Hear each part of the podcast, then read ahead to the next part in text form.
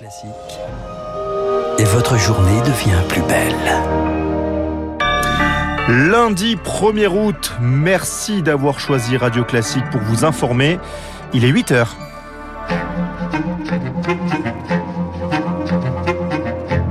La matinale de Radio Classique avec Gaël Giordana.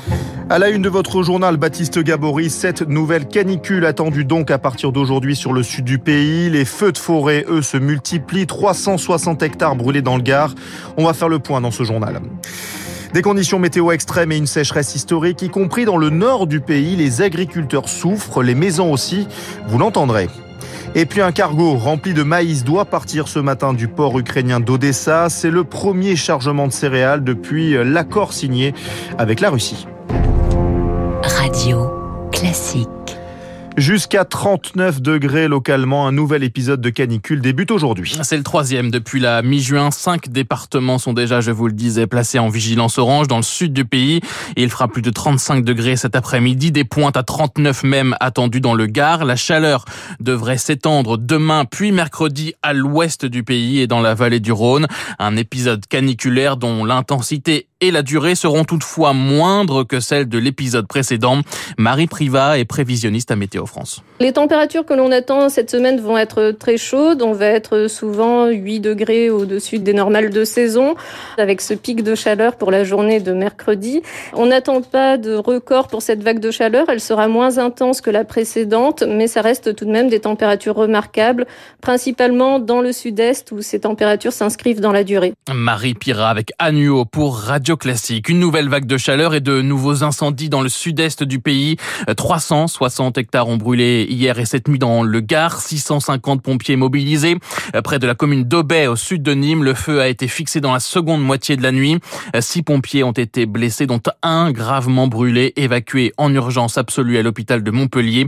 Deux maisons ont été touchées par les flammes. Dans les Bouches du Rhône, l'incendie qui s'était déclaré hier en fin d'après-midi à une vingtaine de kilomètres de Marseille a été fixé dans la Il a parcouru 35 hectares dans les Landes. 150 hectares de pins ont été ravagés hier également à la frontière avec la Gironde. La Gironde, de nouveau placée en vigilance rouge pour le risque de feu de forêt à compter de ce lundi. Canicule, feux de forêt et une sécheresse historique. La France a connu son mois de juillet le plus sec depuis août 1958 et le début des mesures relevées par Météo France. La quasi-totalité du pays est désormais en alerte sécheresse. Dans le département du Nord, la préfecture a décidé de placer le bassin de l'Isère et ses 37 communes en situation de crise sécheresse. C'est une première dans le département.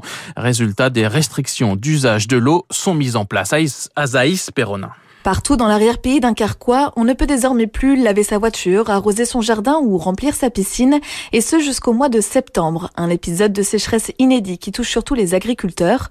Catherine Clichter, maire de la commune de Villedère, en alerte rouge, a pu discuter avec eux tout ce qui était moisson, ça a été beaucoup plus rapide que d'habitude. Et ici, pour les maïs, bah, c'est la, la, catastrophe. Pour les agriculteurs, euh, ils sont vraiment dans la panade, là, pour le moment. Hein. La maire du petit village de 300 habitants s'inquiète aussi pour les maisons. C'est une terre très argileuse. Il y a énormément de mouvements de terrain. On voit bien des crevasses aussi bien dans les jardins qu'en bordure de maisons. Donc, euh, les murs, bah, ils prennent un coup. Et donc, bah, les maisons se fissurent et puis euh, là, on risque d'avoir des catastrophes naturelles. D'autres zones risquent à leur tour de connaître davantage de restrictions dans les prochaines semaines, notamment dans les secteurs de Cambrai et Valenciennes. La dernière grande sécheresse qu'ait connue le département était en 1976, lors d'un épisode intense pour tout le pays. Azaïs Perronin. Le Sénat attaque l'examen du budget rectificatif. Dernière ligne droite pour la loi pouvoir d'achat après le vote en première lecture à l'Assemblée. Deux jours de débat sont prévus donc au Sénat, notamment sur la question d'une taxation sur les super profits. Des amendements seront déposés par les socialistes et le groupe centriste. Le texte doit repartir à l'Assemblée en milieu de semaine. La session parlementaire, elle, se termine en fin de semaine. Dernier jour donc de travail, alors que les débats ont été intenses ces dernières semaines, parfois jusqu'au bout de la nuit. Un rythme soutenu que certains députés n'hésitent plus à remettre en cause Théophile Vareille.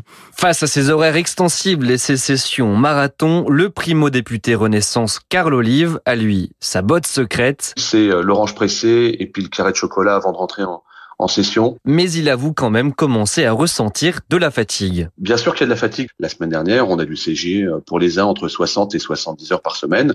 C'est exceptionnel, faut l'accepter. Je dis souvent que nombre de Français ne sont pas dans l'extraordinaire quand ils travaillent par exemple de nuit.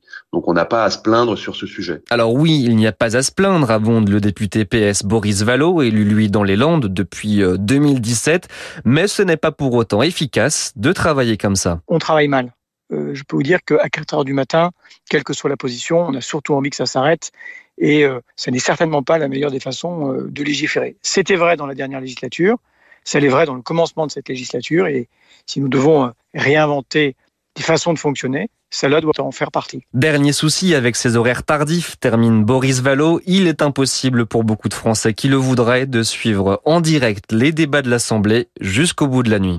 Théophile Vareille, les travaux à l'Assemblée et au Sénat ne reprendront ensuite que le 3 octobre, première fois depuis 20 ans que les parlementaires ne sont pas convoqués pour une session au mois de septembre. En ce 1er août, plusieurs changements entrent en vigueur, plus 2% pour le SMIC mensuel, 1329 euros net désormais. Le taux du livret A double pour passer de 1 à 2 La remise carburant de 15 centimes d'euros par litre d'essence ou de gazole est prolongée jusqu'au 31 août. Et puis c'est la fin de l'état d'urgence sanitaire. Peu de conséquences concrètes hein, puisque la majorité des restrictions ont déjà été levées. 8h06 en Ukraine, un premier chargement doit quitter Odessa ce matin. Un cargo chargé de maïs, le départ était prévu euh, ce matin à 7h30 du port donc ukrainien d'Odessa. Bonjour Pierre Collam. Bonjour. C'est le premier depuis l'accord signé avec la Russie le 22 juillet dernier. On peut même parler d'accord au pluriel car l'Ukraine et la Russie n'ont pas voulu signer directement ensemble. Chacun a paraffé de son côté avec la Turquie et l'ONU qui ont servi d'intermédiaires. Des couloirs neutres sont mis en place pour laisser passer les bateaux depuis trois ports ukrainiens. Des bateaux contrôlés au départ en Ukraine et à l'arrivée en Turquie, car Moscou veut être sûr qu'il n'y aura aucune livraison d'armes par ce biais. Le Radzoni, navire de charge de 186 mètres, devrait donc inaugurer le trajet à destination du Liban. 30 000 tonnes de maïs dans les cales, escortées par des navires ukrainiens jusqu'à la sortie des eaux territoriales, car les mines pour défendre les ports n'ont pas été retirées. Il y a actuellement 20 à 25 millions de tonnes de céréales stockées dans les silos ukrainiens qui attendent d'être livrées à l'international. Pierre Collat, les frappes russes, elles se poursuivent à Mykolaïev, dans le sud du pays notamment, où de nouvelles explosions ont été entendues cette nuit. Samedi soir, le président ukrainien Volodymyr Zelensky a appelé la population à évacuer la région de Donetsk dans l'Est pour échapper, ce sont ses mots, à la terreur russe. Encore 200 000 civils vivent dans cette région. À Beyrouth, des silos à grains touchés par l'explosion du port de la capitale libanaise il y a près de deux ans se sont effondrés hier. Il y a un peu plus de deux semaines, un incendie s'était déclaré dans la partie la plus endommagée L'explosion du 4 août 2020 a fait plus de 200 morts et 6500 blessés. Cette question ce matin, le pape François prépare-t-il sa succession? Il a en tout cas confié ce week-end sa volonté de ralentir son rythme de voyage. doit me ménager pour pouvoir servir l'Église, a-t-il dit au retour d'un voyage de six jours au Canada, ou au contraire penser à la possibilité de me mettre de côté, laissant ainsi la porte ouverte à une éventuelle renonciation? Pas encore à l'ordre du jour, a-t-il précisé. Le pape François, 85 ans, est diminué par une vive douleur au genou. En 2013, Benoît XVI avait renoncé à sa charge. Un tournant dans l'image du pape dans l'église catholique, selon François Mabille, directeur de l'Observatoire géopolitique du religieux de l'Institut de relations internationales et stratégiques, l'IRIS. La figure du pape dans l'Église catholique est extrêmement importante, qui a été sans doute survalorisée depuis le 19e siècle. Et là, ce que l'on voit avec la démission de Benoît XVI et l'éventualité d'une démission du pape François, c'est que euh, ce caractère un petit peu extraordinaire hein, que revêt le pape, en quelque sorte, se banalise. Le pape qui, sans être soumis à des mandats comme euh, c'est le cas pour euh, des politiques, voit néanmoins le temps de son action qui est réduit pour des raisons de santé. Donc ça bouleverse tout de même à la fois les représentations et peut-être l'agencement de euh, la désignation euh, d'une nouvelle figure euh, du pape dans l'avenir. François Mabille, directeur de l'Observatoire géopolitique du religieux de l'IRIS.